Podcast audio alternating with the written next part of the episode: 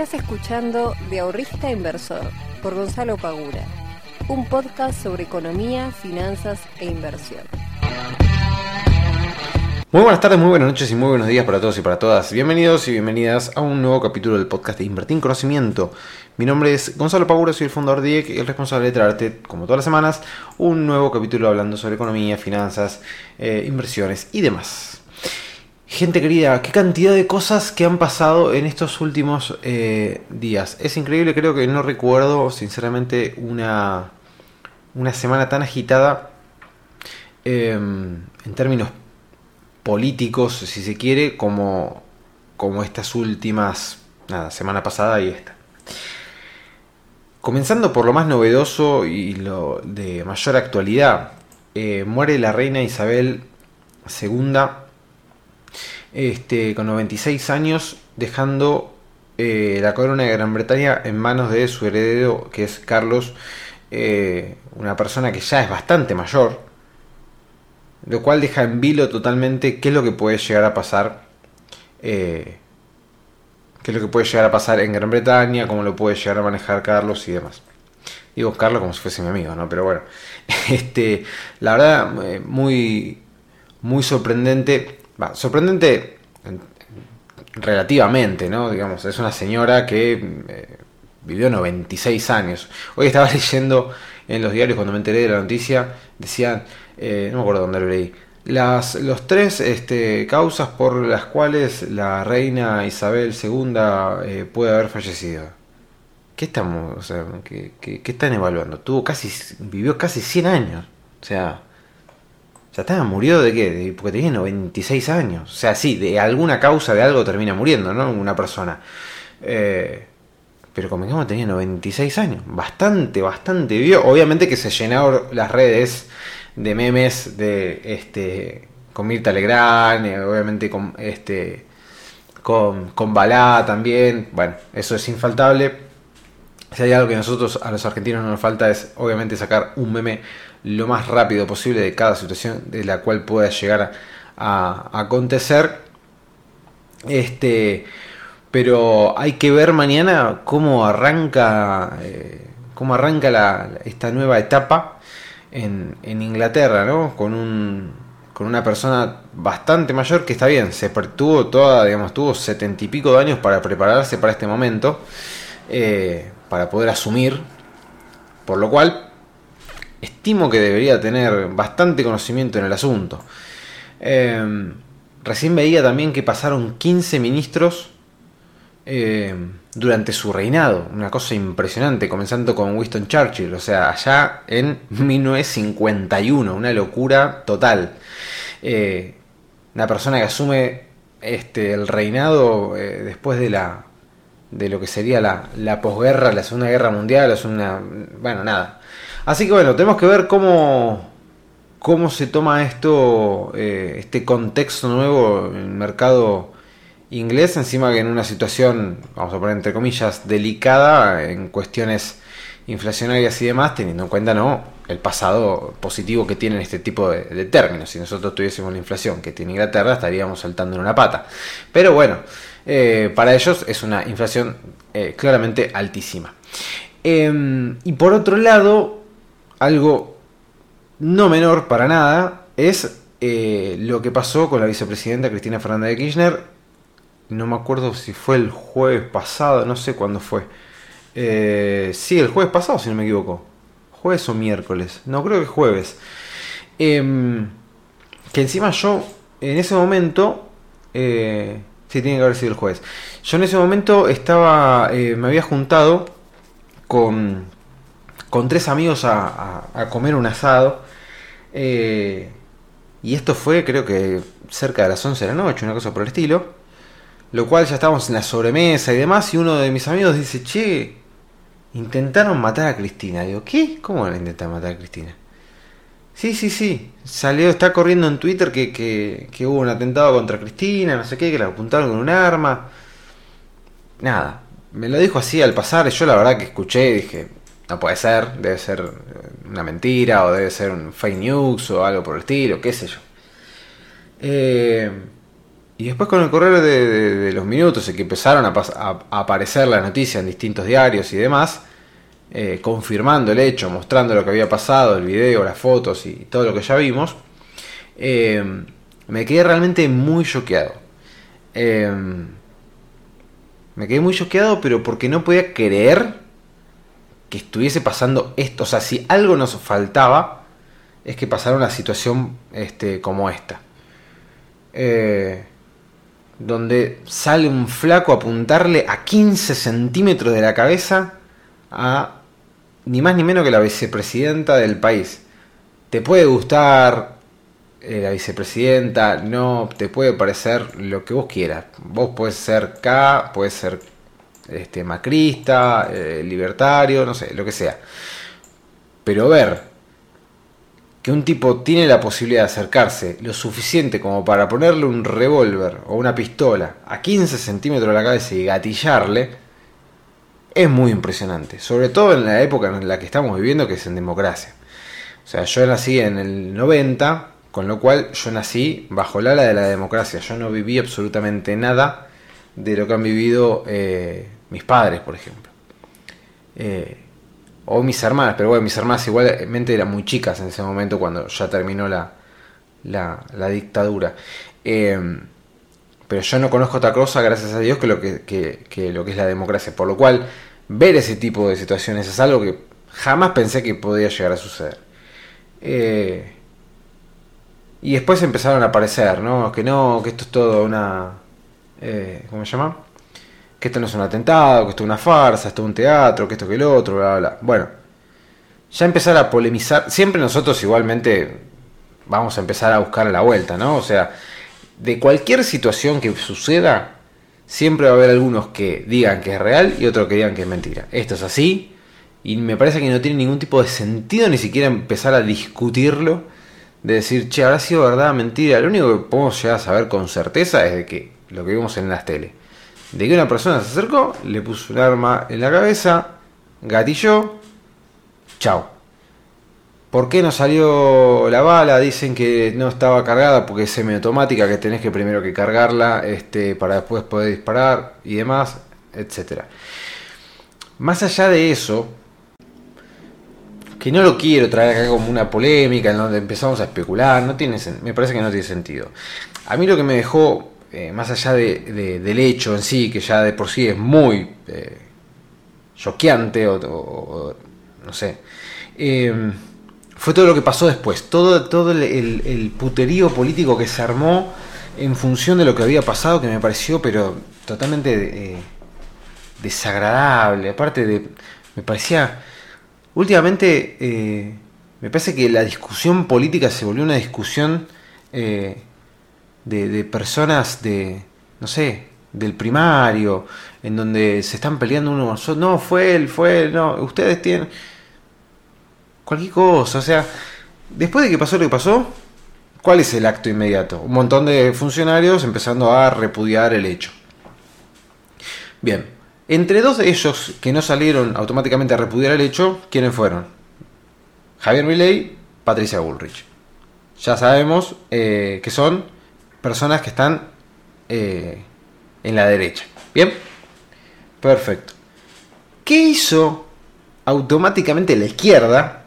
Que a Javier Milei lo detesta con todo su corazón. Lo detesta. Eh, que le dice nazi, que no sé qué, que esto, que el otro, que ping, que pam. Bueno. Automáticamente, ¿qué hace la izquierda? Aparte de la izquierda, digamos, los representantes más importantes ¿no? O sea, Miriam Breckman, eh, Del Caño y este otro muchacho que ahora no me sale el nombre. Eh, bueno, no, no me va a salir el nombre. Este. ¿Qué fue lo primero que hicieron? Tirarle a ley con todo. O sea, ante un hecho tan grave institucionalmente como es el que sucedió lo primero que deberían hacer todos, si no se dan cuenta de que la cosa está muy caldeada, o sea, si no se dan cuenta de que hay un, mal humor social cada vez mayor, si no se dan cuenta que cada vez las personas están más calientes, o sea, que una persona se acerque a apuntarle con un arma, vamos a suponer que, era de juguete, no, era de juguete, yo ya sabía que no, pero vamos a suponer que no había intención, no sé, lo que, lo que fuere.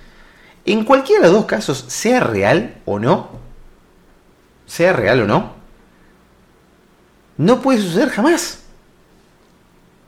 No puede suceder jamás. O sea, primero que la seguridad, bueno, nada, totalmente inexistente.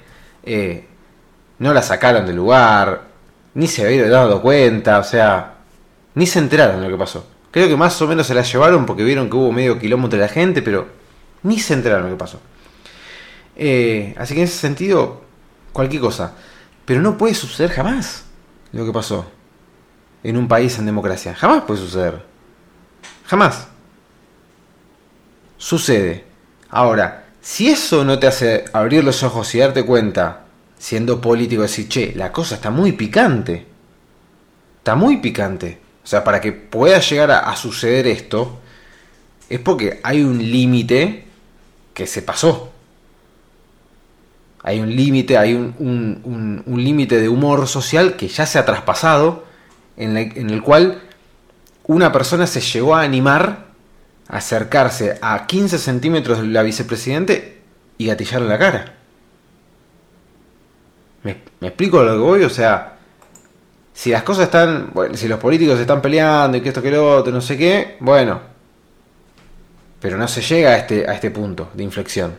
Ahora se llegó. Entonces, si eso no te hace dar cuenta, a vos como político, que las cosas están realmente muy, muy mal, no sé qué tiene que pasar para que se den cuenta. Entonces, yo cuando vi esto dije, bueno, estimo que empezarán a hablar los políticos, todo el arco político, intentarán bajar un poquito el ánimo, o sea, bajar un poquito la, espuma y decir, che, eh, esto está muy complicado, juntémonos, tratemos de dar una señal de eh, unidad ante este tipo de hechos. ¿Qué pasó? Automáticamente la izquierda aprovecha que no, digo la izquierda porque es lo que, lo que leí, ¿no? Pero eh, la izquierda más dura, ¿qué hace? Le empieza a pegar a la derecha más dura, la derecha más dura le empieza a pegar a la izquierda más dura. El kirchnerismo este, le sale pegar al macrismo, el macrismo le sale pegar... Entonces yo digo, que son estúpidos o se hacen, o sea, no, no puedo entender. O sea, ante un hecho de violencia enorme, después salen ellos mismos a generar más violencia. Porque te sale del caño y mira, hay que decir, eh, el nazi de Milei no se pronuncia este, eh, ante este hecho, no lo repudia. Y si no lo repudia, lo bala. Pará, loca, o sea, para un poco. La gente está resacada, no saben qué carajo está pasando, le acaban de apuntar en un arma, le acaban de gatillar en la cabeza al vicepresidente y vos lo primero que haces es salir a atacar a otra persona. Y que el kirchnerismo empieza también a, decir que, el macrismo generó todo esto, que, que, que, ¿cómo se llama? Que el periodismo, que no sé qué, que esto, que el otro, que ellos son los odiadores y nosotros no. Que lo odias a Cristina, miren lo que pasó. Loco, dense cuenta que todos tienen su cuota de responsabilidad en esta situación. Tanto el kirchnerismo como el macrismo, como la derecha, como la izquierda, como la centroizquierda, como la centroderecha, todos tienen responsabilidad. Y en vez de tratar de apaciguar un poco las cosas y decir, che, lo que pasó institucionalmente es muy grave, juntémonos, por más de que nos llevemos como el orto y pensemos totalmente distinto, por más de que nosotros somos de izquierda, ustedes son de derecha y pensamos totalmente distinto y la, visión que tenemos del país no tiene nada que ver una cosa con la otra, pero juntémonos eh, en esta oportunidad y demos una foto por lo menos de, che, esto no puede pasar, calmémonos un poco, bajemos un poco la espuma. No, lo primero que hacen es empiezan a pegar entre ellos. Aparte de una manera que, de vuelta, muy infantil aparte, muy infantil muy infantil. No, nosotros no somos los buenos, ustedes son los malos. Y así constantemente. Yo digo, ¿qué, qué le... O sea, yo no, me imagino sinceramente... Eh, no sé, no lo viví, pero yo no me imagino sinceramente eh, discusiones entre el radicalismo y el peronismo en 1950 eh, de este tipo, de este tipo tan básico. Realmente no me las imagino, sinceramente. No sé cómo habrá sido. Eh, pero me parece que las discusiones políticas hoy son tan básicas, tan elementales, eh, que son tristes. ¿Y por qué digo todo esto? Porque este tipo de situaciones, este tipo de cosas, cada vez más refutan mi idea de que depender o pensar que el día de mañana puede llegar a venir alguien, un Superman o una Mujer Maravilla y que nos cambie totalmente eh, y nos mejore la calidad de vida, está cada vez más lejos. Yo por lo menos lo veo cada vez más y más lejos. No veo en ningún dirigente la voluntad real de decir, yo quiero que esto cambie para mejor, y no voy a estar haciendo esta pelea estúpida de estar en el Congreso, estar puteándome, o sea, en un día que supuestamente se juntaron, que ellos ya tenemos que empezar a hablar por qué se juntan el sábado por este tema, se juntan a hablar por este tema y se empiezan a tirar entre todos, bueno, está bien, no se junten para eso, o sea, si van a hacer este papelón, ni se junten, ni se junten. Eh, entonces, yo cada vez tengo más la idea de que tengo que depender de mí y de nadie más, yo no tengo que esperar más nada de nadie. No tengo que esperar más nada de nadie. Porque mañana, el día de mañana puede ser que en algún ciclo venga X, al país le vaya mejor, este, y por, no sé, 2, 3, 4 años tengo mejor, o 10 años tengo mejor, y todo lo que ustedes quieran. Pero después, viste, entonces yo no quiero depender de nadie. No me interesa. Eh, y cada vez veo un, un, una que haciendo un paréntesis, yo no tengo dudas de que el cambio tiene que venir desde la política, porque en definitiva son ellos los que gobiernan. Es el poder ejecutivo justamente el que tiene el mando para poder hacer las cosas bien, es el poder legislativo el que tiene el poder para empezar a hacer las cosas bien, es el poder judicial el que tiene el poder para hacer las cosas bien. Yo no lo puedo cambiar. Por más que yo mal día de mañana me transforme en un fenómeno, no lo puedo cambiar. Puedo llegar a impactar en cierta cantidad de personas, pero no puedo cambiar el rumbo del país. Ellos sí. Entonces, no hay ningún tipo de dudas de que ellos tienen que hacer el trabajo para poder cambiarlo.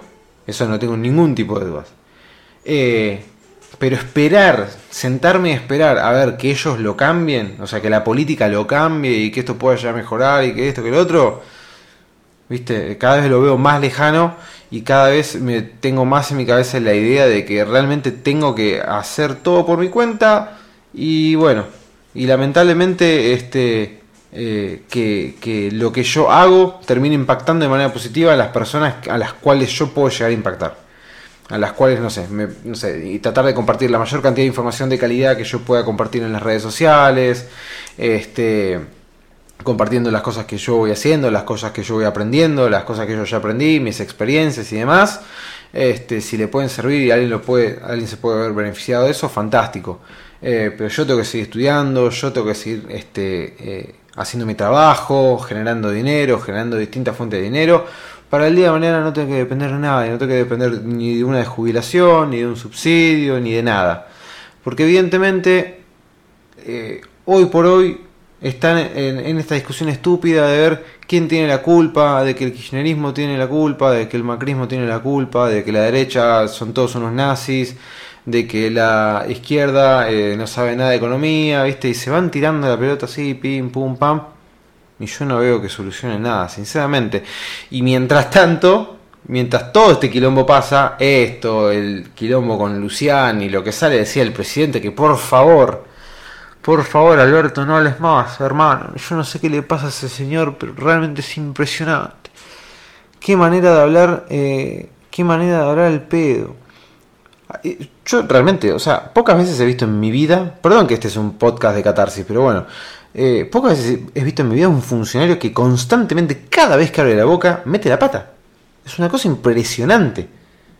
Que hasta los mismos, hasta las mismas militantes del partido dicen, loco, por favor, que este muchacho no hable más, porque nos está haciendo quedar como el culo, o sea, está haciendo quedar eh, a, nuestro partido al frente de todo, lo está haciendo quedar como el orto. Es impresentable.